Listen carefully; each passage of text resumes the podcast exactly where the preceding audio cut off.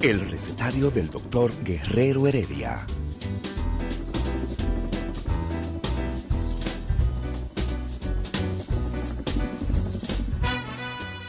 Una respuesta para cada pregunta. Una receta para cada problema. Ven a nuestra propuesta radial, amena, diversa y solidaria. Con alto sentido humano y profesional.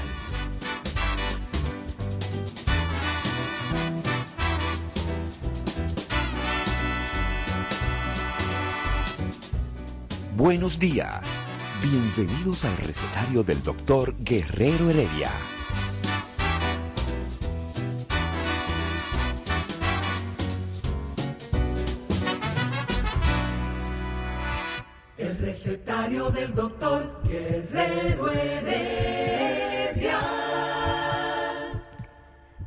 Existe nada en la vida que se le tenga más miedo.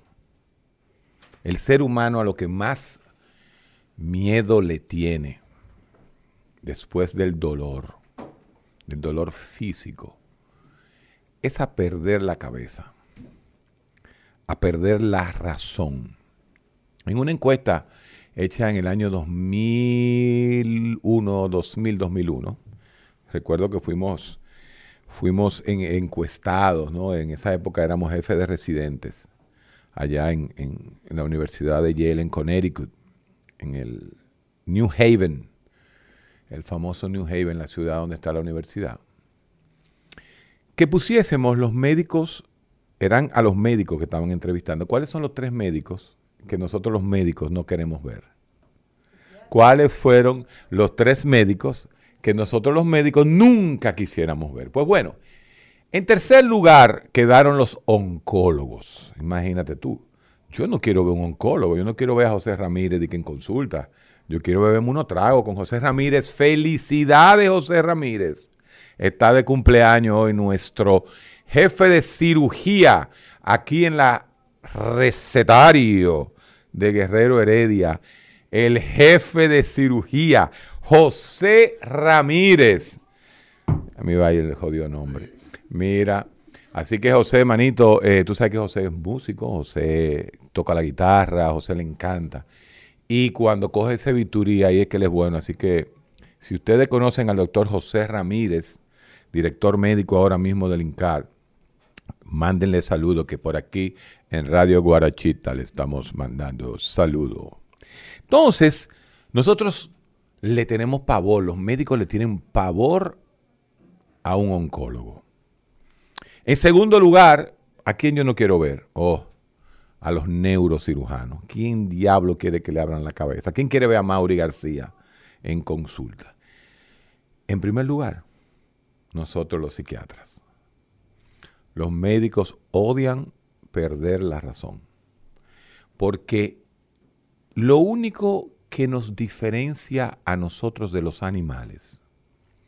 Lo único que diferencia nuestro cerebro al cerebro de un perro es que los humanos tenemos una densidad neuronal, o sea, tenemos tantas neuronas que podemos aplicar la gran virtud del ser humano que ha hecho la vida, que es pensar. La única diferencia que hay entre yo y el perrito mío es que yo pienso y tengo un lenguaje organizado que me hace a mí expresar mi pensamiento. Si el perro tuviese las mismas neuronas que yo en el cerebro, pues aquí en vez de tener al lado a Ricardo, tuviera un perro. Porque también hablara, míralo ahí. Entonces, entonces, yo quisiera tener una cámara por aquí entonces, eh, tengo, un tema muy, tengo un tema demasiado serio para poner a Ricardo Nieves y a, Eladio Hernández ahí a, a estarse abrazando y diciendo cosas.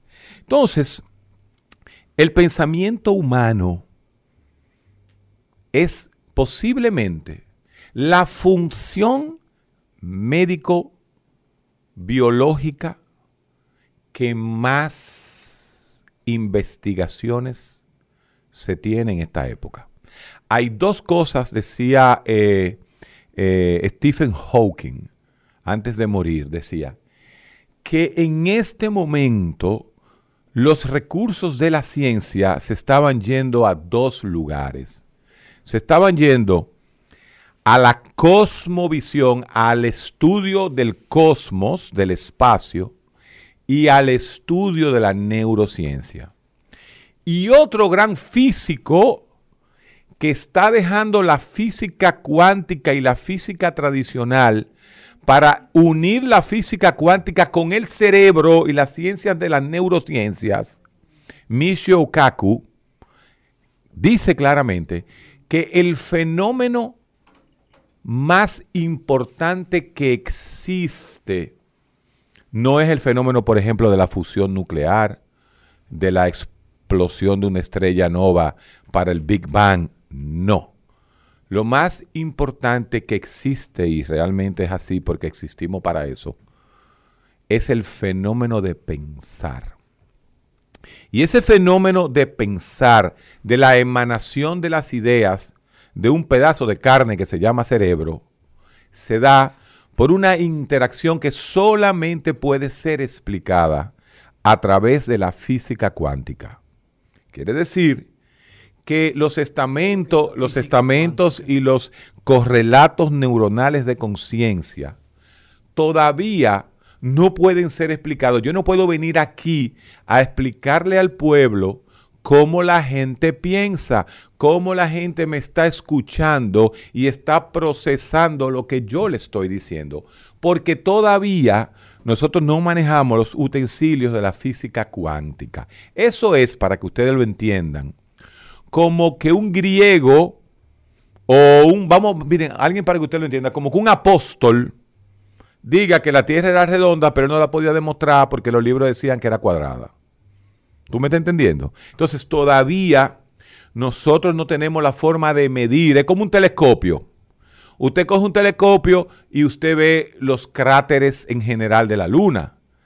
Pero imagínense ustedes que nosotros lo que necesitamos es un telescopio que llegue a la Luna y me coja, eh, me coja un granito de arena de la Luna y ese granito de arena de la Luna vea qué es lo que hay ahí adentro. Ustedes se están dando cuenta de lo que falta. Falta un telescopio muy poderoso, pero muy, muy, muy poderoso. Pero eso, no está, eso tampoco es imposible.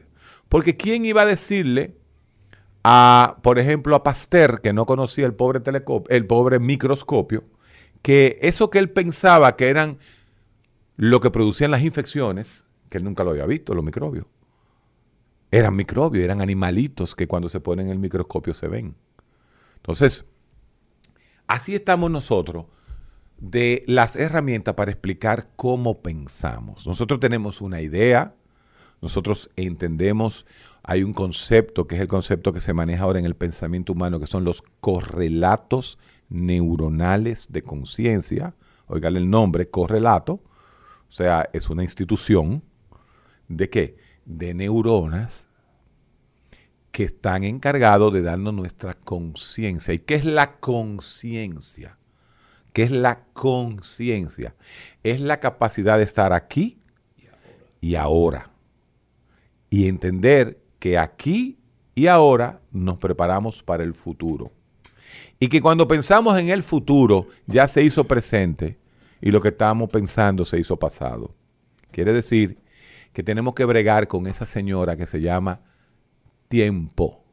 La dimensión tiempo aparentemente no existe en el pensamiento humano.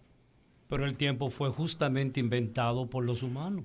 Eso es casi una realidad. Yo no diría que el tiempo fue inventado por los humanos, sino el hombre encontró la fórmula para interpretar lo que era el tiempo. ¿Mm? Y la capacidad del tiempo lo que mide el tiempo es la velocidad. ¿Y qué sucede? Que nada en el mundo viaja más rápido que el pensamiento humano. Se dice que el pensamiento humano viaja más rápido, oigan esto, más rápido que la luz. Y usted dice, pero ¿cómo va a pensar una emanación, una idea, una idea más rápido que la luz si se transmite a través del cerebro, de un pedazo de carne que no puede tener la velocidad de la luz? Ahí que está el detalle, hermano. Si yo supiera esa respuesta, hubiese el primer dominicanito que se ganara el premio Nobel. Día de sabiduría y filosofía en el recetario del doctor Guerrero Heredia. El recetario del doctor Guerrero Heredia. Comenzamos a recibir nuestras gráficas de todos los días del último año, Eladio Hernández. Estamos ya comenzando a recibir nuestras gráficas del amigo Lovin Restituyo y el grupo Foco RD SRL. ¿Qué dicen Usted sabe esas que ellos son... gráficas? Bueno, las gráficas de hoy, aunque hubo 12 muertos reportados, siguen todavía, ah, no me gustan la doble cifra. Quiero que caigamos en, la, en, el, en el ritmo de, de una cifra, ¿no? 8, 5, 6. Ojalá cero, ¿verdad? Pero tuvimos 12 personas fallecidas. Pero la buena noticia sigue y es que, como decíamos ayer y salió, eh, lo- lo reportamos nosotros, en el día de hoy, ayer habían 203 camas de cuidados intensivos, hoy 193. Por fin, por fin, por fin se abren las ventanas. José Francisco Peña Gómez, pobrecito. Óyeme, 193 José casos. Negro. 193 casos, eh, eh, perdón, 193 camas ocupadas. Ya bajamos, eh, recuérdense lo que dije ayer, de 333 a 193, ciento y pico de camas menos. Aleluya. Eso es positivo, eso es positivo. La infectividad hoy, se hicieron pocas pruebas, subió a eh, 18, está fluctuando. Eso, mientras sea menos de 20, solamente 200 infectados, y eso se debe a que te están- se está haciendo, es menos, no son 193 camas, 191 camas, todavía mejor, eh, todavía. La infectividad se mantiene baja, aleluya. Así que mientras existen muchos lugares donde me consta que se está poniendo la vacuna para los pacientes por encima de 70 años, ya el adio, no, perdón, todavía el adio no te toca. No, No te toca todavía. pero voy a ponérmela hoy. ¿Te la vas a poner hoy? Ah, como psicólogo, como trabajador clínico, así mismo es. Eh, qué bueno, qué bueno que No, te me la vas. voy a poner en el instituto. Bueno, me la voy Sí, a no, poner. te la vas a poner. Te vas a poner tu vacuna. Qué bueno. Eh, entonces, seguimos bajando. Eh, mañana se flexibilizan dos horas más, lo cual lo veo muy bien. Acuérdense que yo siempre he tenido mis preguntas sobre los, los, la- las cuarentenas, ¿no? De cómo se debe, cómo se han hecho. Eso lo hemos planteado, pero ya eso no es tema. Ya. Por suerte que ya eso no son temas. Que yo espero que no se vuelva a tratar por los próximos 200 años. Ya. Tú no conoces, no, Vamos a alejar, no sabes, vamos a alejar. Tú sabes que yo no, yo, yo no tengo idea quién es el nuevo ministro. Es que son santiagueros todos los que, Bueno, lo- pero los yo- que han llegado. bueno, yo- no es así, Olga, todos son Me dicen- ahora. me dicen- El gobierno es cibaeño. Me dicen que es un exitoso médico de Unión Médica, una de las principales clínicas de Santiago. Eh, yo una vez hice un programa especial en la Unión Médica. Me imagino que en ese momento conocí al doctor Daniel Ramírez. ¿No? Daniel. Ay Dios, no, Daniel Vargas no es, no. Ay Dios mío, el nuevo secretario de salud. Ya ustedes se dan cuenta que no lo conozco personalmente. Así que estamos listos y servidos, Eladio. ¿Cómo así? Estamos listos, mi hermano. Rivera, Daniel Rivera. ¿Por qué tú dices que estamos listos? ¿Qué, qué tú No quieres vamos decir? a tener vida aquí, tú lo conoces. ¿Quién, quién lo puede conocer a él? No, vamos. Pues, Él viene de Santiago, nuestra segunda Pero tú no conoces a nadie en No, Santiago que lo conozca. No, yo no conozco a nadie en Santiago. ¿Tú tienes hasta casa en Santiago? Sí, y- pero eso es arriba. Ah, oye, está viendo cómo que son los ricos. Oh, señores, ustedes que se- los de Santiago, por favor, reporten, ¿no? ¿Qué quiere decir este engreído de Eladio Hernández cuando dice que él tiene una casa arriba, en los cerros de Gurabo? O en Sajoma. No puedo dar Por ahí. Ah, no puede dar explicación. se llega en, en helicóptero, se llega. Mira, no voy a, No, voy a- voy a seguir pero con el tema. Permíteme, permíteme. Déjame volver al tema del permíteme pensamiento. felicitar a nuestro gran amigo José Ramírez. Ya lo, ya lo felicité. Tú eh, fuiste tú, pero yo lo estoy felicitando. Ok. A José Ramírez, que el viernes nos vamos a encontrar eh, para hacer Para esa beber. celebración. Para beber. para dialogar. Sí, pero ¿cómo tú dialogas en un bar? Chupando. O Entonces déjense agua. hipócrita. O ¿Quién? tomando agua. No, no relajen conmigo. hombre. Eh, pero yo, en esa conversación que tú tienes, es interesante lo que tú planteas. Voy a continuar el tema, no se me preocupe, que hay gente que dice que yo dejo el tema por mitad. ¿eh? Pero oye lo siguiente, tú primero enfocaste algo con el cual yo no estoy de acuerdo.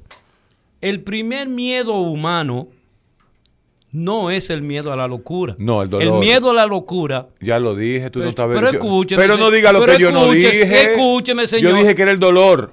Escúcheme, señor. El mayor de los miedos humanos es a la muerte. El dolor, es dolor es muerte, Eladio. ¿Cómo el dolor va a ser muerte, Héctor? Claro, el dolor do- es- Una persona que tiene dolor sabe que lo puede eh, eh, eh, sobrepasar. No, el dolor Mientras es que la muerte. muerte. La muerte Pero la ven pérdida- acá, papá, pero tú eres psicólogo, tú sabes muy bien que dolor es la igual a muerte. La muerte es la pérdida de la conciencia. De eso que tú estás hablando. Mira, Cuando eh, llega ese momento, blob, Y después te voy a te voy a te voy a decir una vaina, te lo voy a decir en la te voy a callar la boca. ah, cállame la boca. Cállame. El dolor no es más que la acumulación de ácido láctico producto de la falta de oxigenación de un tejido, o sea, la muerte de ese tejido. Sí. Entonces, para que tú lo entiendas, entonces, ¿qué es el dolor? Sinónimo de qué? De muerte. Bueno, Y- esa es tu interpretación No, esa no la- médica, pero perdón, no es. ¿cómo es que esa se provoca el dolor? Esa es tu interpretación. ¿Cómo médica. se provoca el dolor? El Pero dolor, claro. puede- el dolor, independientemente de toda no estoy esa hablando del dolor del alma, ¿eh? Pero escúchame, de todas esas funciones físicas que tú mencionas, puede sobrepasarse. Pero ese dolor, ese dolor que yo siento en, en mi estómago, en mi riñón, en cualquiera de los órganos, con los medicamentos que justamente la medicina ha podido crear, o que la ciencia ha podido crear, que no son ustedes los creadores de la medicina. No, la- No nadie. son los ingenieros, no son, son, los ingenieros, bio- genéticos, los bioquímicos, Los bioquímicos. químicos. Ah, muchas gracias. Y lo- eh, los bioquímicos. ¿Y quién ha dicho que son los médicos que hacen la medicación? No, no, no, por, para Los médicos ni hacen los medicamentos, ni hacen los instrumentos, ni hacen los aparatos, ni hacen los test. Los médicos son un oficio. Pues tú sabes que yo eso lo, lo he dicho toda la vida. Los médicos nos proveemos de la ciencia para hacer un oficio, pero ese no es el punto. El punto es que el dolor es lo que más teme el hombre. La muerte es un concepto completamente filosófico y etéreo que nadie se hace esa pregunta, porque si Pero se la que- hiciera... pero, Héctor, por favor. ¿Cómo tú puedes decir eso? Wow, Eladio, Mira, papá. Eladio, pa-. Eladio, Eladio, Eladio, Eladio, perdón. Sí. ¿Cuántas personas desencadenan una neurosis porque se van a morir? Nadie. ¿Cuántas personas aguantan el dolor? Nadie. Por Dios, Pero, ok, s- vamos a situarnos en lo siguiente. Vamos a preguntarle Pero- al pueblo. pero- pero No, vamos- porque me va a quitar, me va a quitar el fuño tema que tengo para Pero, hoy. eh, pero fíjate lo siguiente, una persona con cáncer terminal, Lo único que le preocupa es el dolor que le da el cáncer terminal. El hombre que usted le dice, esto, esto se... cáncer terminal. Usted le dice a un ser humano, usted tiene un cáncer de próstata con metástasis en el cerebro, en los pulmones, en el hígado y en los huesos. No vale la quimioterapia. Usted va a morir Ajá. en los próximos dos meses. Ok, ¿Tú sabes lo que hace el hombre? Lo ¿Qué es lo que hace el acepta. hombre? Ah. Lo acepta. Lo que no acepta el hombre es el dolor de las metástasis en los huesos. El dolor, perdón, en los huesos ni siquiera duele. El hueso, como hueso, no duele. No aguanta el dolor. Y lo único que hacemos los médicos, que, que, eso debería manejarlo José Ramírez, es lo que se llama el cuidado paliativo. Exactamente. Y el cuidado bueno paliativo, llegaste al cuidado el cuidado paliativo. paliativo. es para evitar el dolor, dolor. no la muerte, porque la muerte no la evita Eh, ahí nadie. estamos claros. Entonces, Ahí estamos claros. entonces el miedo del hombre es al dolor, no a la muerte. El miedo del hombre es a sufrir, no a la muerte. Porque llega un momento que el hombre prefiere morir que seguir sufriendo. Pero tú estás loco. ¿O tú te crees que la eutanasia es de gratis? ¿O tú te crees que tú viendo morir a todos tus seres queridos al lado tuyo, tú no te quieres morir al mismo tiempo? La muerte, la muerte, el hombre la vence. Al dolor, nunca. Al sufrimiento, nunca. Vamos a escuchar experiencia. Vamos a escuchar experiencia. No, yo no voy a escuchar experiencia porque el tema del hoy, no. El tema de hoy era la locura. Porque comencé hablando de lo que es el cerebro, de cómo se activa el pensamiento hablamos de lo que es esa función humana que es pensar, hablamos de esa diferencia que hay entre el perro y yo, o entre el perro y tú. Pero.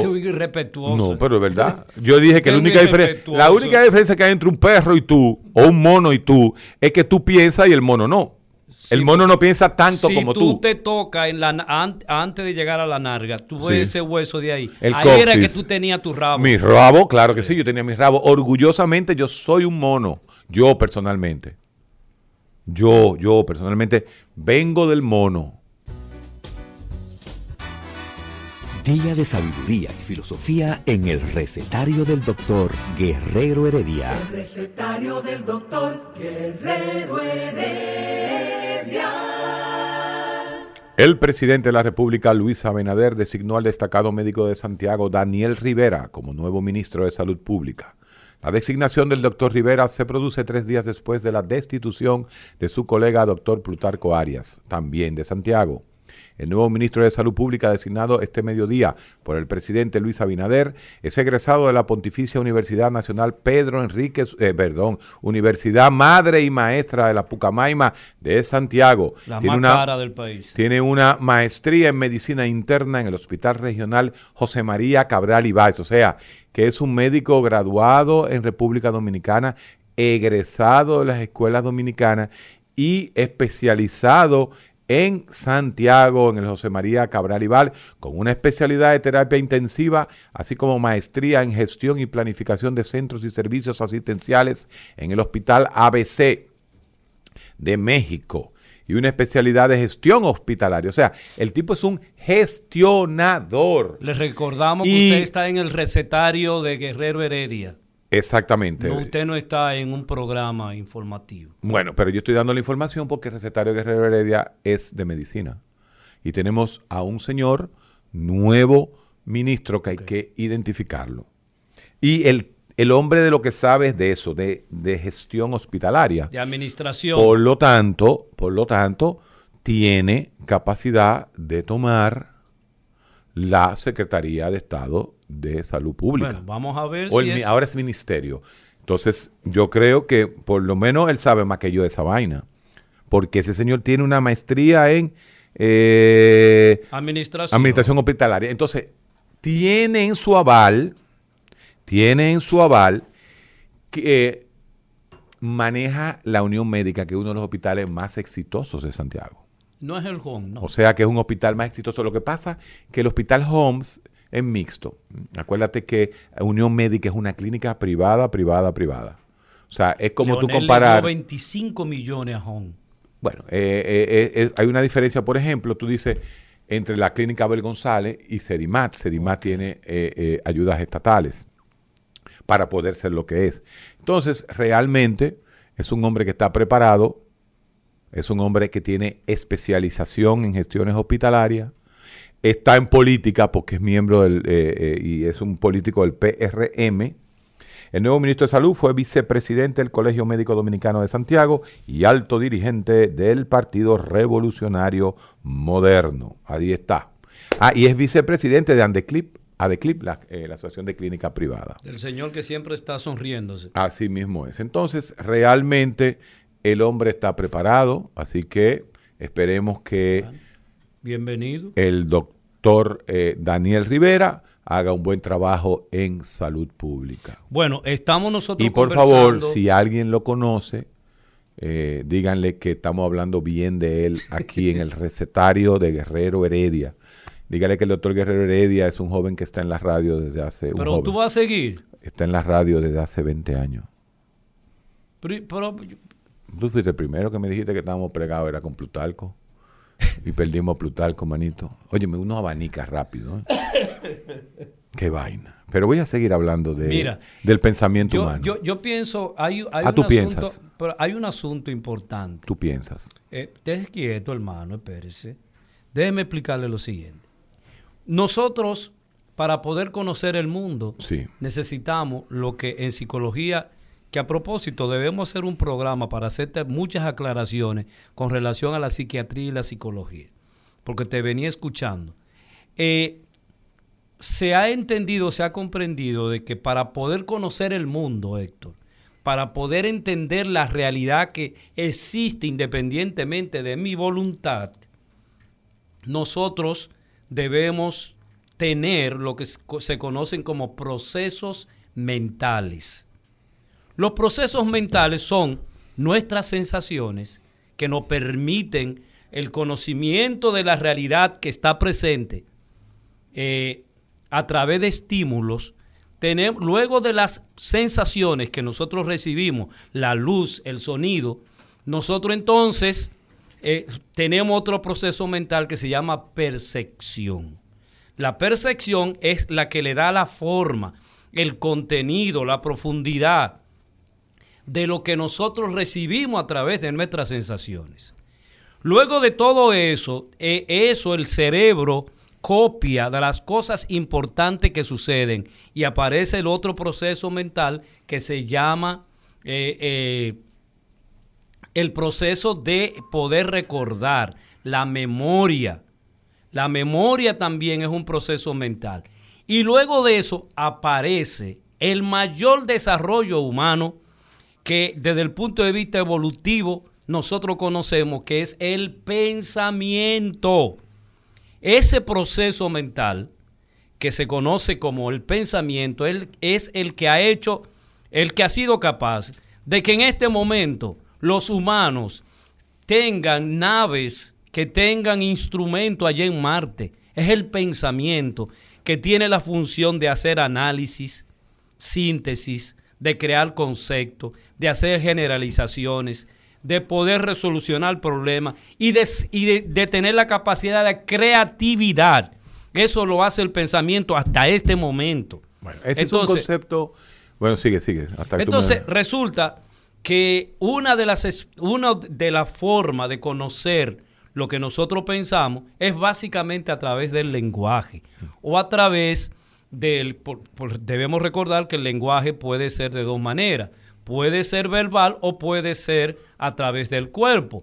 El mensaje no verbal eh, que nosotros emitimos pero todo eso lo hace el pensamiento. Entonces tú no puedes detenerte, no podemos detenernos en función de pensar de que el pensamiento hasta el momento no ha tenido la carga creadora de poder impulsar lo que ustedes hacen en medicina, que prácticamente tienen personas viviendo eh, de manera artificial. O sea, esto que la ciencia en medicina ha podido lograr, eh, ponerle a alguien un, eh, ¿cómo se llama esto? En el corazón, este, un marcapaso para que las personas puedan realmente seguir viviendo. Esos son productos del pensamiento creativo humano que nosotros hemos podido lograr. Entonces, pensar en metáfora como la que tú estás planteando, de que el pensamiento ya tiene un límite, yo no estoy de acuerdo porque el pensamiento cada día evolucionamos, cada día nosotros tenemos mejores herramientas.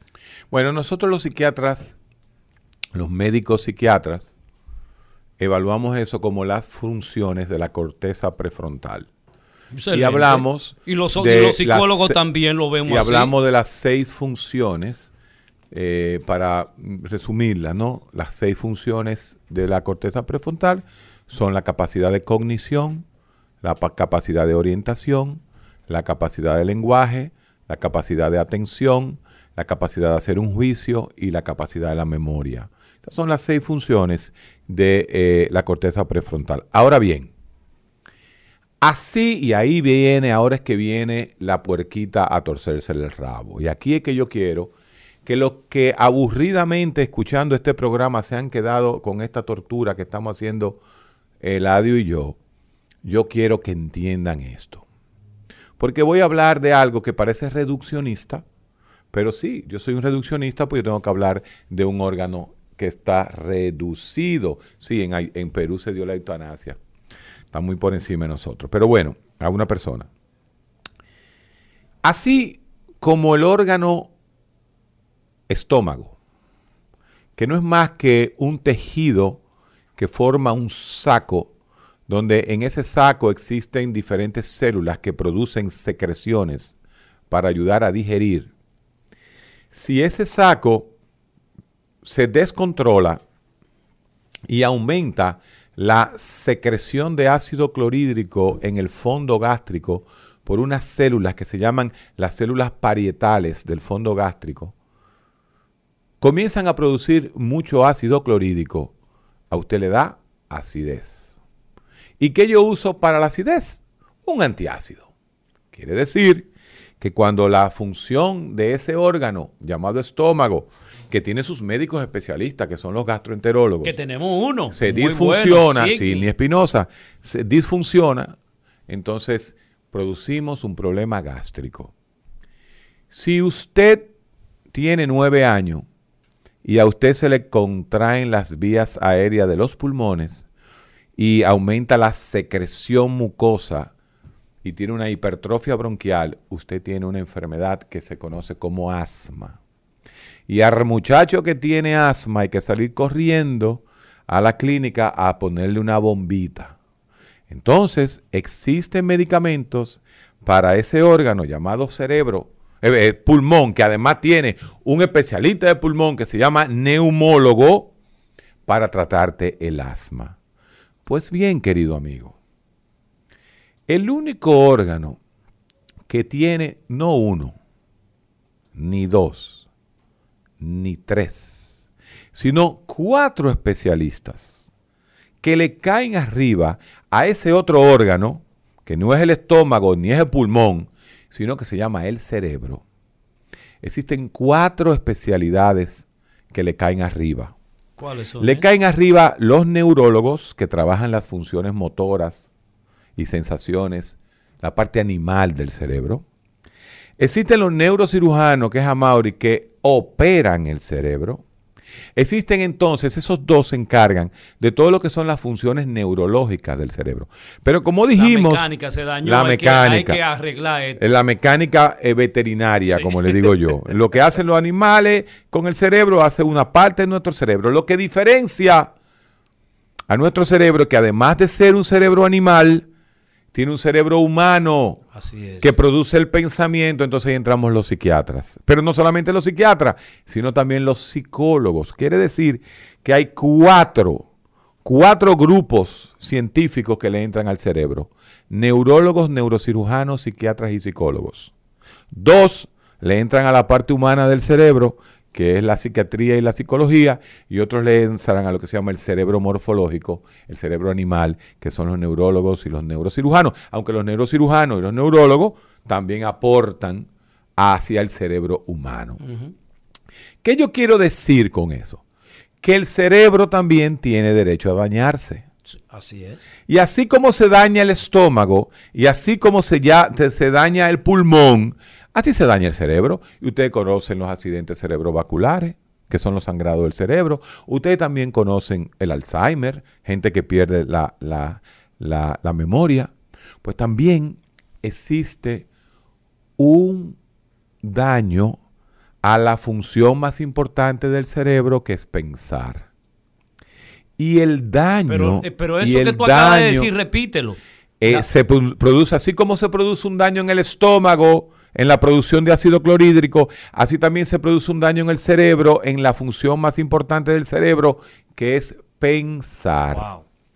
¿Y cómo se llama eso? Bueno, pues hay un proceso y un contenido del pensamiento. Entonces, la forma en cómo usted procesa su realidad, la forma en cómo usted percibe su realidad, se llama contenido del pensamiento. Lo que usted tiene adentro de su pensamiento y que usted lo expresa hacia afuera, se llama el contenido de su pensamiento. No es el proceso del pensamiento, que es la forma en cómo yo expreso Así mi es. pensar. Pues justamente la enfermedad del contenido de nuestro pensamiento se llama psicosis. Y seis meses después de uno establecer síntomas psicóticos, la enfermedad del contenido de nuestro pensamiento es la archifamosa y temida enfermedad psiquiátrica conocida como esquizofrenia. Día de sabiduría y filosofía en el recetario del doctor Guerrero Heredia. El recetario del doctor Guerrero Heredia. El día- Continuamos en el recetario de el día de Guerrero hoy, Heredia. eh, como tú dices, hay que estar un poco desayunado para poder eh, Pensar. pensar. Porque justamente... El mal comido no mira, piensa. pero oye, eh, Y esas Amaury, son cosas- Escucha, Mauri, escucha. Eh, el, el cerebro que no se, que no se nutre Claro. desde un año No hasta piensa. siete años eh, es un paciente tuyo. Y uno puede, y voy a explicar después otro día, uno explica que por qué se dice que el mal comido no piensa, o el que se da unas alturas no piensa. Todas esas cosas uno lo puede explicar. Pero vamos a seguir, vamos a seguir. ¿eh? Recuérdenme que hemos cogido tres órganos para que se plantee lo que se llama la diferencia de cada órgano. Tenemos el estómago, que cuando se descontrola produce acidez y se le da un antiácido. Tenemos un pulmón que cuando se descontrola produce asma y se le da un antiasmático. Y tenemos un cerebro que en la parte del pensamiento cuando se descontrola produce esquizofrenia. Tres modelos diferentes de medicina en tres órganos diferentes. Y lo peor es Entonces, que, si hay que en esquizofrenia- esquizofrenia se produce la psicosis y ahí en psicosis que tú mencionabas aparecen dos funciones, dos, Pero no, es que- dos pero alteraciones. no comienza, no comience a, a complicar la cosa, déjame llevarlo despacio. Entonces, la esquizofrenia se trata, como se trata la acidez con antiácido, con antipsicóticos. El contenido de lo que pensamos produce una disfunción llamada esquizofrenia, que es la famosa locura. Mucha gente confunde la demencia, que es una falta de memoria, con el demente esquizofrénico. No es igual ni es lo mismo. Inclusive, nosotros tenemos problemas hasta con los jueces en psiquiatría forénsica, para que entiendan Forense. psiquiatría forense o forénsica, sí. La diferencia que hay entre un demente, una demencia senil, una demencia de Alzheimer y, Y la, la esquizofrenia. esquizofrenia. Entonces, la esquizofrenia no es más que la incapacidad de tener una conclusión de pensamiento que esté en la realidad. El test de realidad está distorsionado. Me explico. Yo soy un hijo de Dios. Todo el mundo puede decir eso. Ahora, dice. si yo digo, si yo soy cristiano, yo soy hijo de Dios. Por ejemplo, el, el- el cristiano. ¿Mm? Pero si tú dices, yo estoy hablando con Dios, yo lo estoy escuchando, Él me habla a mí solamente. Y me mandó a decirle a ustedes, tú dices, no, espérate, espérate. Que voy pronto. Una cosa es que tú puedas orar, que tú tengas, como se dice, tu comunicación con Dios. Y otra cosa es que tú dices que tú le conoces la voz a Dios, que has hablado que con lo Él, escucha. que lo escuchas y que Él te habla a ti directamente y que tú eres parte y que tú eres Dios. Es más, yo soy Dios. Y yo me tengo que cuidar porque a mí el DNI me está persiguiendo y me está cogiendo los teléfonos.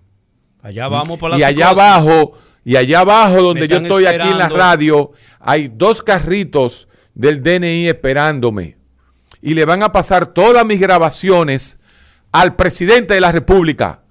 Óyeme, ¿qué está pasando ahí Y conmigo? mi teléfono te intervenido. Y mi teléfono lo tiene intervenido el DNI y la CIA, la KGB y el Mossad. Todos ellos están detrás de mí porque yo tengo la solución y la salvación del mundo. Así es. Fíjense como ustedes mismos me, me aceptaron que yo dije que yo poder ser hijo de Dios. Pero ustedes no me aceptaron a mí todo lo demás.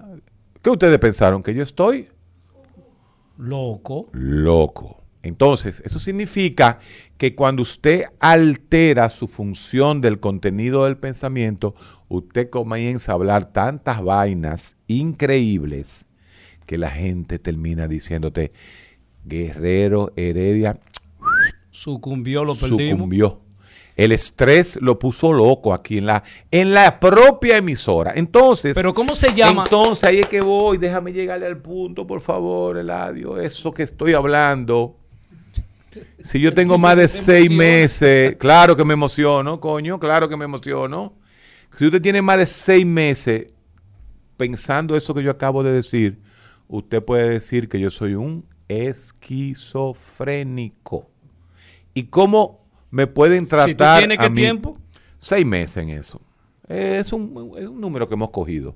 Y ha sido aceptado por el ICE, por el DSM, por todo el mundo lo ha aceptado. Entonces, ¿qué yo debo hacer? ¿Qué yo hago con lo cuando tú tienes acidez? voy al Un antiácido. antiácido, me, me tomo un antiácido. Y si, y si me tengo asma, me pongo la, la bombilla. ve, la bombita. Entonces, si yo tengo esquizofrenia, ¿qué yo hago? Busco un medicamento. que se llama antipsicótico. Antipsicótico. Ah. Y entonces yo comienzo, a mí me comienzan a dar un medicamento que se llama antipsicótico y me mandan donde Eladio. Y usted dice, ¿para qué me mandan donde Eladio? Que nos vamos a matar como dos perros que aquí en, el, en el recetario. No, yo voy donde Eladio, me siento en una silla y Eladio comienza a ver, a hacerme ver a mí que quizás yo no estoy hablando con Dios. Y que quizás el carrito que está ahí al frente es un Uber y no de la CIA. Y que quizás no es que yo tenga la solución del mundo, sino que yo pienso mucho, que mi pensamiento es muy florido y comienza a hacer terapia conmigo. ¿Y qué sucede? Que después que yo tengo dos o tres semanas con el antiácido, que en psiquiatría se llama antipsicótico, yo como que comienzo a calmar todas esas ideas paranoicas, psicóticas, esas alucinaciones auditivas, Auditivas. que tengo. Y con la ayuda del psicólogo que me está diciendo a mí que qué posibilidad hay que sea verdad, yo a los dos semanas vengo a cabina otra vez y digo, Concho, eh, yo creo que esas ideas que yo tenía de que la CIA, la KGB y el Mossad me estaban persiguiendo y que yo era el hijo de Dios, estaban en mi cabeza. Solamente. Fue una invención de mi propio pensamiento. ¿Qué se llama? Tuve un proceso psicótico. Pero ya, como estoy con el antipsicótico, yo entendí que esas cosas son parte de mi imaginación. O sea que el medicamento te regula, la, te regula y el psicólogo la conexión de nuevo de la realidad, de tu realidad. en un más de un 60%, un 70%, el contenido psicótico de cualquier ser humano con psicosis es controlada por nuestros fármacos de ahora. Ok. ¿Por qué Y tú dices si de además, ahora? bueno, porque como todo en la vida, los fármacos antes no eran tan buenos como los de ahora. Todo en la vida es lo mismo. Los antihipertensivos de ahora, la bombita de ahora, no era la bombita que se usaba hace 20 años, hace 30 años. Entonces, sí, existen fármacos que comienzan a reorganizar el contenido de quién? De mi pensamiento. Y esa es la medicina psiquiátrica. Pero internamente, Héctor, internamente, ¿qué es lo que esos medicamentos empiezan a regular? En Buen nuestro, eh, ¿qué, es lo que, ¿Qué es lo que hace el medicamento? Se ha demostrado, se ha demostrado por millones de estudios, aunque mucha gente, lo que son brujos, ignorantes, eh, no, no aceptan estas cosas, de que existe un área del cerebro. Que se llama el área mesolímbica del cerebro, que tiene una hiperactividad de una señora. Ustedes recuerdan cuando yo le dije que la hiperactividad de ácido clorhídrico daba acidez en el estómago. Sí. Pues así mismito, la hiperactividad de la dopamina en el área mesolímbica del cerebro produce psicosis. y te lleva a la esquizofrenia. Hablar solo Por y- lo y tanto, cosas. exacto, con un antipsicótico, nosotros bloqueamos a esa señora que se llama dopamina en un receptor muy específico. que es un neurotransmisor. Claro, que es un neurotransmisor, un jugo del cerebro, que si está muy alto nos produce alucinaciones. Y si está muy bajo, Y si está muy bajo ahí, nos controla las alucinaciones y se llaman antipsicóticos porque bloquean el receptor de dopamina 2. Ujú. Y ahí usted va aplacando, el doctor Guerrero deja de pensar que lo están persiguiendo, el doctor Guerrero deja de pensar que habló con el Señor Jesucristo y entonces, o con él, imagínese que yo fuera eh, musulmán, estuviera hablando con Mahoma, para que no- nadie vaya a coger eh, la cosa eh, a pecho, ¿no? Son muy, muy o me sensibles. forro de bomba Sí, sí, para- muy- oh, sí, me voy a, porque me voy para el cielo, exacto, en el cielo de los musulmanes. Entonces, cuando usted logra controlar eso, entonces usted está haciendo un efecto antipsicótico. ¿Cómo hace el antiácido? Ay, pero ¿qué pasa? Usted se bebe un antiácido hoy, pero si no se lo toma mañana, ¿qué pasa? Vuelve la acidez. Ah, entonces el tratamiento psiquiátrico es lo mismo. Usted va borrando, usted tiene que tomar un medicamento y cuando usted es esquizofrénico, usted necesita tratamiento médico psiquiátrico De por, por vida. secula seculorum. De por vida, igual si usted es diabético, de por vida, igual que si usted es asmático, de por vida, igual que si usted es hipertenso, de por vida. si usted, al- si usted tiene artritis, Así es. de por vida. Entonces, de por vida, usted se va a tener que tomar el antipsicótico. Yo creo que hasta este momento he hablado entendible. Ahora vamos a escuchar al pueblo después de esta pausa. Día de sabiduría y filosofía en el recetario del doctor Guerrero Heredia. El recetario del doctor Guerrero Heredia. Regresamos al recetario recordándole a mis colegas psicólogos que este domingo son las elecciones, tienen que inscribirse hasta el día de mañana. Eh, mire, le están llamando por teléfono unos fariseos. Eh, no acepten esas llamadas. Son de las personas que no quieren a nuestro colegio. Así que tengan mucho cuidado con esa gente. Y les recuerdo que la plancha 1 debe ser el, la plancha ¿Quién es la plancha triunfadora. uno? Eh, tu amiga Ana Simón. ¿Tú quieres que gane Ana Simón? Sí, yo quiero que gane Ana Simón. Muy bien. O sea, estamos, eh, el recetario de Guerrero Heredia está apoyando A la Ana- plancha Uno 1 de Ana de Simón. Ana es. psicóloga, para la presidencia Del Colegio del Colegio Dominicano Dominicano, de de, Psicólogos. No Muy se bien. dejen confundir, plancha 1. Se lo estamos, yo le- le, eh, se lo estamos diciendo que somos responsables, eh, sabemos la menéutica de ese colegio, lo conocemos desde el año del, de- desde el año 2003. El, el- el recetario, Olga, el recetario de Guerrero Heredia, a través del psicólogo Eladio Hernández, apoya a la plancha 1 de la doctora Ana Simó para la presidencia del Colegio Dominicano de Psicólogos. Así es. Entonces, la reflexión que tú estás haciendo en esta mañana... Yo no estoy haciendo ninguna reflexión. Hermano, escu- escuche haciendo- mi discurso. No, yo estoy haciendo ciencia. Bueno, la ciencia que tú estás haciendo. Gracias. ¿Te No. sientes bien así? Sí, por, gracias. Ok.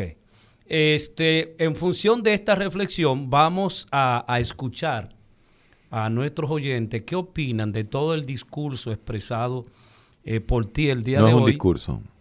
Tampoco es un discurso. No. Yo traté de dar lo que se llama un conocimiento científico aprendido. Seis- eh, 809-682-9850. 809-682-9850. Y desde cualquier rincón del mundo, 1-833-380-0062. Vamos a escuchar esta llamada. Buenas. Buenos días, caballeros. Sí, buenos días. Eh, una- estuve escuchando su programa, muy interesante, ¿verdad? Siempre que puedo los escucho. Ahora, yo quería que me orientaran al eh, respecto, no a los esquizofrénicos, sino a los conspiranoicos.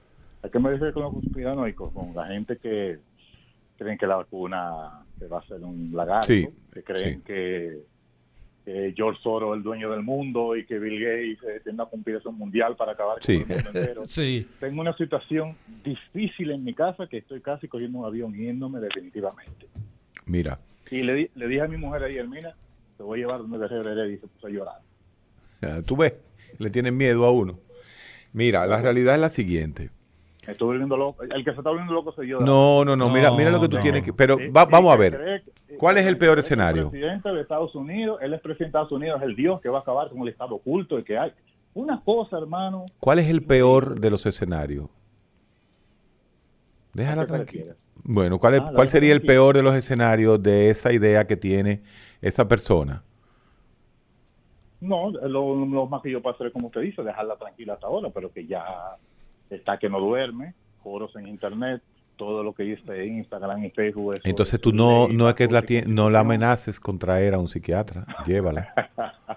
No, no la amenazas, llevo. llévala. Sí, ya cruzó, Llévala, cruzó. porque ya cruzó la barrera. Todo el mundo se imagina cosas. En el momento que a mí me van a poner la puya, uno piensa en que le va a pasar algo, porque uno es humano. Es, es normal. Lo dijo Voltaire en su lecho de muerte, ¿no? Eh, yo soy ateo, pero murió de sí. coronavirus en la primera ola Wow. en Estados Unidos. ¿Qué edad tenía tu allá, viejo? eh, 89 años. Wow. Yo estuve allá y para encontrar el cadáver tuvieron Sí. que abrir muchas bolsas con el Oh. cuando nos pasaron una foto, Uf. el, el, el, el, el rigor mortis, o sea, como estaba Sí. el cuerpo, ¿sabía cómo era? Buscando aire. Wow. Coño, así la gente son estúpidas. Hasta tú el maldito virus no existe. No joda, coño. Bueno, a Así usted hay que, pero- a usted, usted puede decir lo que usted quiere en el aire, porque usted sí ha vivido la realidad real, Sí, como se dice. Usted vive la realidad real. Pero mire, déjeme decirle algo. Todo movimiento social y cuando hay medicina en el medio, señores, los primeros que se tenían que poner la vacuna eran los propios que la inventaban en el mundo. Cuando comenzaron a salir las vacunas, porque el mundo prefiere creer en algo divino y no en la ciencia, pero eso no es de ahora. eso es toda la cerebro le vida. El cerebro le gusta inventarse cosas, fantasías. inventarse mitos. Fíjese, fíjese que cada, fíjese que cada población cree que tiene la razón con respecto a que el Dios mío es el que va a salvarme. Sí, también. Así piensan los musulmanes. Si usted nació, si usted es un niño que nació en Arabia Saudita, usted va a creer que el cielo suyo se llama musulmán. Si usted nació en la China, usted cree que Buda es el hombre suyo. Si usted nació aquí en América, usted cree que Cristo es el hombre suyo. Entonces, entonces el hombre tiene una necesidad biológica de pensar y de crear mitos. Eso es lo que nos mantiene a nosotros. Escúchenos por, por la radio. Ahora bien, cuando esa realidad inventada suya comienza a tener un problema, comienza a producirle un problema en su diario vivir, como está pasando con su esposa. Sí, sí. Que ya no quiere salir, que ya la vienen a buscar, ya usted tiene que traerla, porque esa señora pasó de lo que se llama El contacto con la el realidad. contacto con la realidad de ella, Sí. el test de realidad de ella está distorsionado y ella necesita ayuda psiquiátrica. Muchas veces la causa número uno no es psicosis, sino ansiedad. La El- el desrealización y la depersonalización Y el miedo son, exacerbado. son dos síntomas típicos de los pacientes con ansiedad aguda. Pero busque ayuda, querido amigo. Cuando Pero usted pronto. dice que me la va a traer a mí, yo no sé si usted está aquí en la ciudad. Si está en la ciudad, llévemela a mí. Pero si no está en la ciudad, yo le puedo decir hasta cualquier médico que usted pueda ir. Si está en Nueva York, le puedo dar el nombre de un médico allá. Buenas. Buenas. Sí, Sí, díganos. escuchamos. Wow, primera vez, me siento emocionado.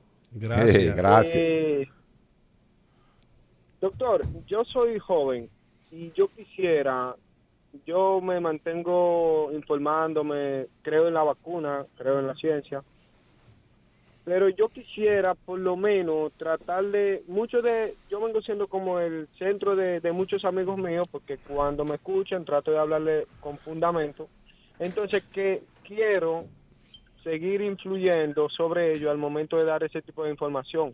¿Cómo yo trato de... ¿cómo Convencer. Bueno, exactamente, sí, convencer, porque usted sabe que ahora la gran mayoría de mi generación, los que están en Dembow, en el teteo, o sea, no es mi tipo, aunque yo haya nacido en esta, en esta época. ¿Usted me entiende? Sí. ¿Cómo yo podría eh, o armar una estrategia, usted como psicólogo, de poder eh, penetrar eh, con ellos un poco más? Ya que a mí se me hace más fácil por la edad mía y que me mantenga Muy en el bien. círculo de ellos. Muy bien, gracias. Mira, lo increíble es que sea una gente joven, Sí, ¿no? Como tú señor. dices, los jóvenes más que nadie.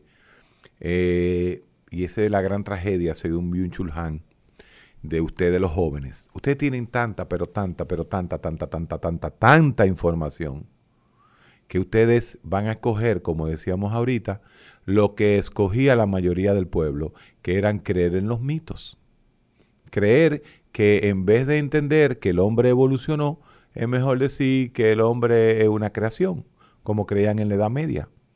Entonces, tuvo que pasar 1600 años para que alguien denominado Descartes comience a pensar de que es mejor llevarnos de la razón que de la sin razón. Y la sin razón duró 1600 años diciendo que todo venía y que no había sabiduría, que todo lo creaba Dios. Cuando entonces viene Descartes y dice, no, espérate, eh, usted tiene a Dios, Dios es el, el final, como dice, porque Descartes creía en Dios. Sí, Pero él decía, igual que bueno, Aristóteles. y, pero bueno, pero no era el mismo Dios, porque Aristóteles era, Era dualista. era eh, atomista. Tomista. Mientras que, eh, y además era, eh, eh, Aristóteles era griego, no tenía nada que ver con el cristianismo. Entonces, Descartes decía, bueno, sí, Dios está ahí, Dios es omnipotente, bla, bla, bla, bla, bla, bla, bla, bla, bla. Pero tenemos que para el reto usar la razón. Entonces, usted lo que tiene que decirle a sus amigos es lo siguiente. Una pregunta, si te da COVID, ¿qué te da? Oh, me da fiebre, me da tos, a veces otra Dolor gente le da cuerpo. dolores y algunos van para el cuidado intensivo. Entonces, si existe la enfermedad, existe la cura. O no todas las enfermedades que usted ha tenido y esos mismos muchachos que ahora se están haciendo los estúpidos, no han usado una pastilla o no han usado algo. Entonces, la enfermedad que viene tiene una cura siempre. Lo único que no tiene cura es la muerte. Lo único. Cuando llegó, llegó. Entonces, si usted cree en la enfermedad, crea en la vacuna.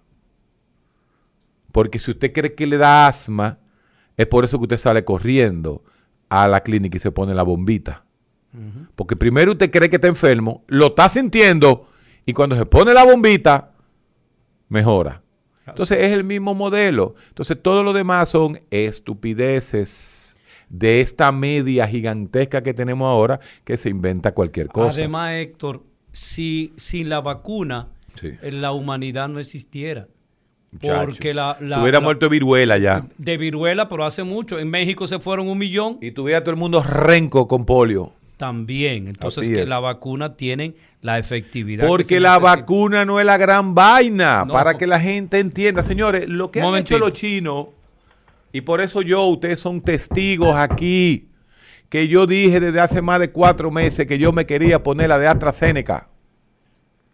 O la China.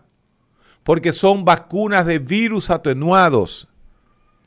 Eso nada más es agarrar al fuñido virus y darle un cocotazo y decirle al virus, no ataque tanto.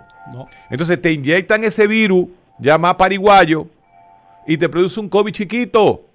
Y usted se inmuniza contra el COVID, eso es todo. Entonces, la gente se cree que la vacuna es la gran cosa, ¿no? Las vacunas se están haciendo desde hace Siglos. décadas. Sí. Se están haciendo vacunas, desde hace décadas. Entonces, por favor, no sea tan, tan, tan esturto. Buenas. Sí, buenos días. Le- Buenos días. ¿Cómo? Eh, yo le quiero hacer una preguntita, doctor. Fíjese, yo soy alérgica a la penicilina y a los AINES. Entonces tengo la preocupación de, de ponerme la, la vacuna. La vacuna no le van a poner ni penicilina ni apirina, así que vaya y póngase su vacuna, mi y, los, doña. y los AINES. Ningún AINE, los, los, óigame, los esteroides no anabólicos, los eh, como lo que usted está hablando, no tiene nada que ver con la vacuna, mi doña. Está bien. Vaya si usted tiene más de 70. Ay, se nos fue. Ay, ¿por qué la sacaste? Yo no la saqué. Doña, vaya a fue. vacunarse ahora mismo, vaya. Buenas. Si usted tiene más de 70. Buenas. Un momentito. Buenas. Hello. Hello. Héctor, Dime, ¿qué clase de programa hoy, Dios mío? el de Eladio. Increíble. Eladio es excelente, Sí, hermano. No, no, Hermano. no, usted- usted- los dos, los dos, el audio es tremendo, pero usted la votó. No, no, pero yo lo que hago es repetir. Yo lo que hago, yo soy una cantaleta. Pla, pla, pla, repetir, repetir, repetir. lo Pero que escucha la alabanza. No, no, no. Le, le- le habla el oyente número uno de Nueva York, este Víctor Núñez. Este doctor, me tocó mucho hoy lo que usted habló de la esquizofrenia. Yo tenía un primo que yo creo que nosotros estábamos más locos que él, los primos de él, porque él nos decía que él salía el diablo de noche, pero éramos criados en un campo, Claro. no teníamos conocimiento. Entonces nosotros íbamos con él de noche a un río para ver el diablo, pero nunca llegaba, porque era la mente de él que lo tenía. El cuco. Pero era- esa era la nota triste, él veía todo y él quería cambiar el mundo, por eso me fascina tanto la, la psiquiatría, pero lo triste es que creo que él se suicidó porque Uy. él tuvo un centro, sí, y lo abandonaron, la familia, bueno, son casos tristes, pero creo que tomó demasiada medicina. Oiga lo que dice Eh, la ciencia. Oiga lo que dice la ciencia. Los pacientes esquizofrénicos residuales que no tienen control con los medicamentos, el 10% termina suicidándose. ¿Cómo así? Explícanos. 10% de los esquizofrénicos terminan quitándose la vida. Esa es una realidad. El 10%. Sí, el 10%. O sea, por más medicamentos que puedan tomar, no hay función. El 10% de los esquizofrénicos descontrolados, Ah, los esquizofrénicos no tratados, Ok. un 10% termina quitándose la vida. Esa es la, la, eh, en, en un momento dado. Buenas. Sí, Le escuchamos. Sí, eh, buenos días. Doctor, hablando del dolor, mire, yo creo, no sé si usted opinará otra cosa, pero yo creo que no hay dolor más fuerte que al que le rajan el pecho para hacerle una operación de corazón abierto. Eh, duele, duele. ¿Tú sabes por qué duele? Porque justamente los, eh, las costillas no tienen lo que se llama, las uniones de las costillas son a través de tejido cartilaginoso.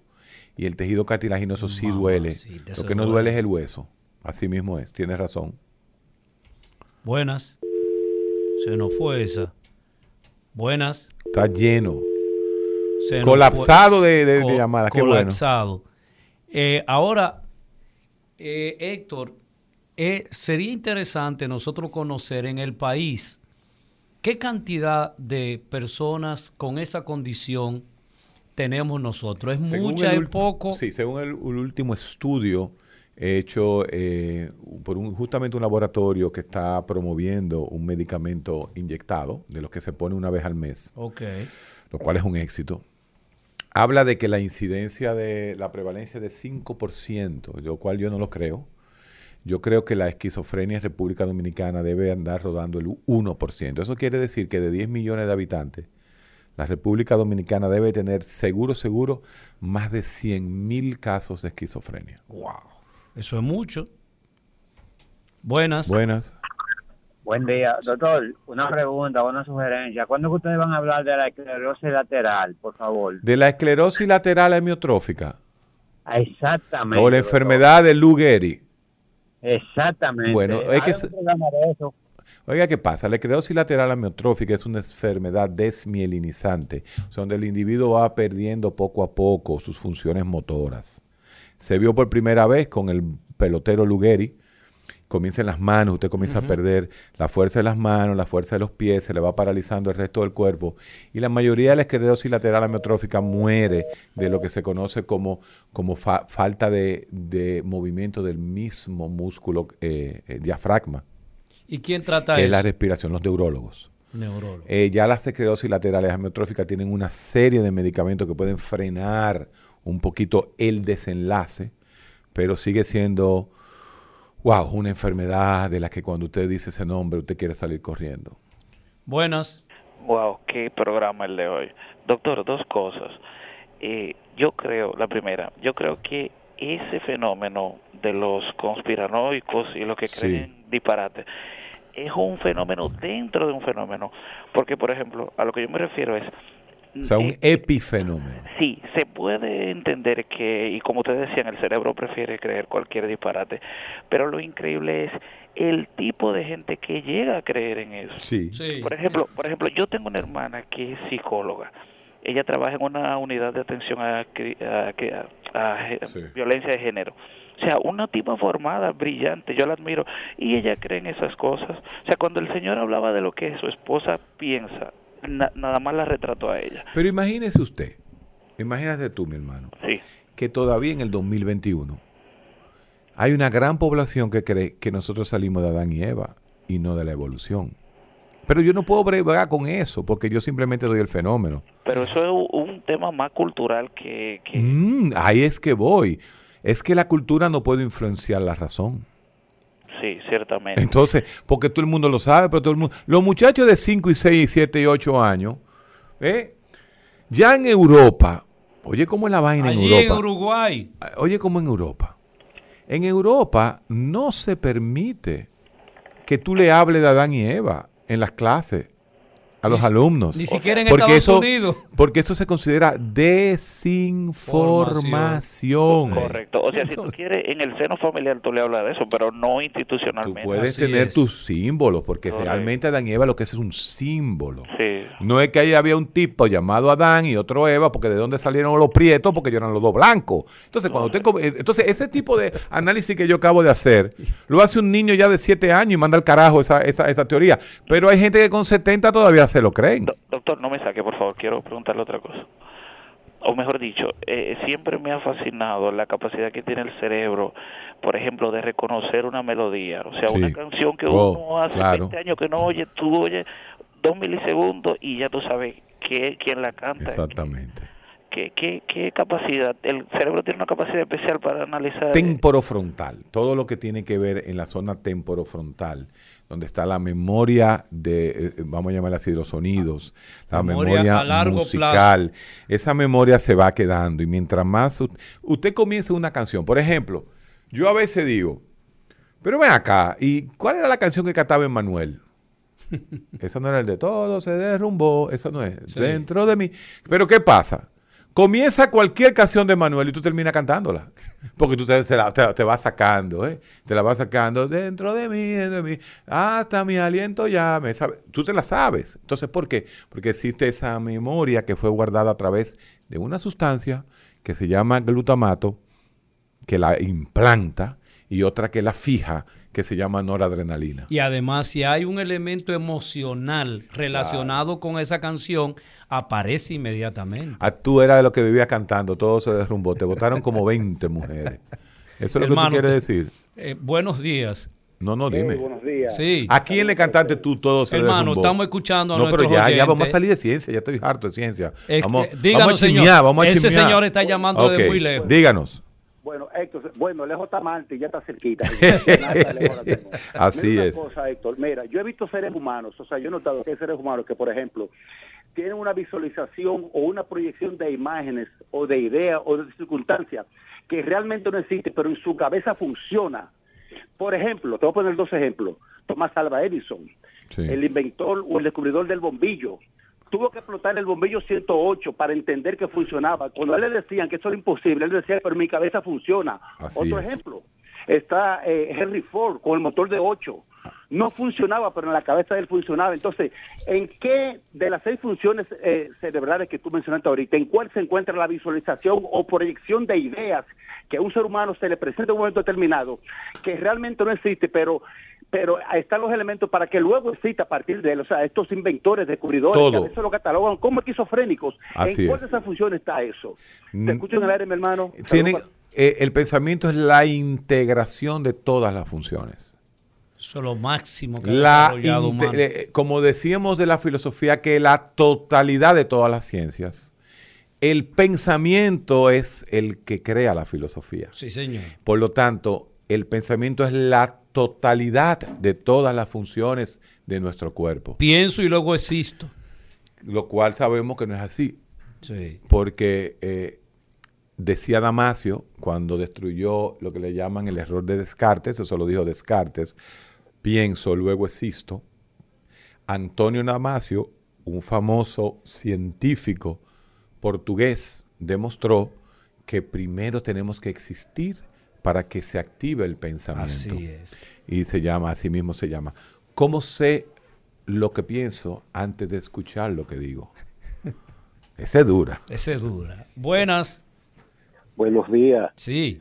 Le, le estoy hablando de Nueva York. Díganos. Nueva York. Cre- yo, yo creía que si no llamaba me iba a morir. Qué programazo, compadre. El pueblo debiera estar escuchando todos los días.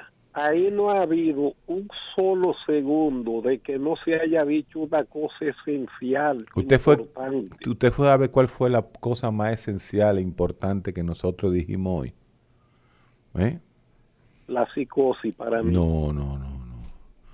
Se lo voy a decir. Le voy a decir cuál fue la cosa más importante que se ha dicho aquí hoy. Que Eladio Hernández cantaba, todo se derrumbó. Oye, pero, eh, pero, y- pero y este, este señor. ¡Vámonos! El recetario del doctor Guerrero Heredia. Rumba 98.5, una emisora RCC Media.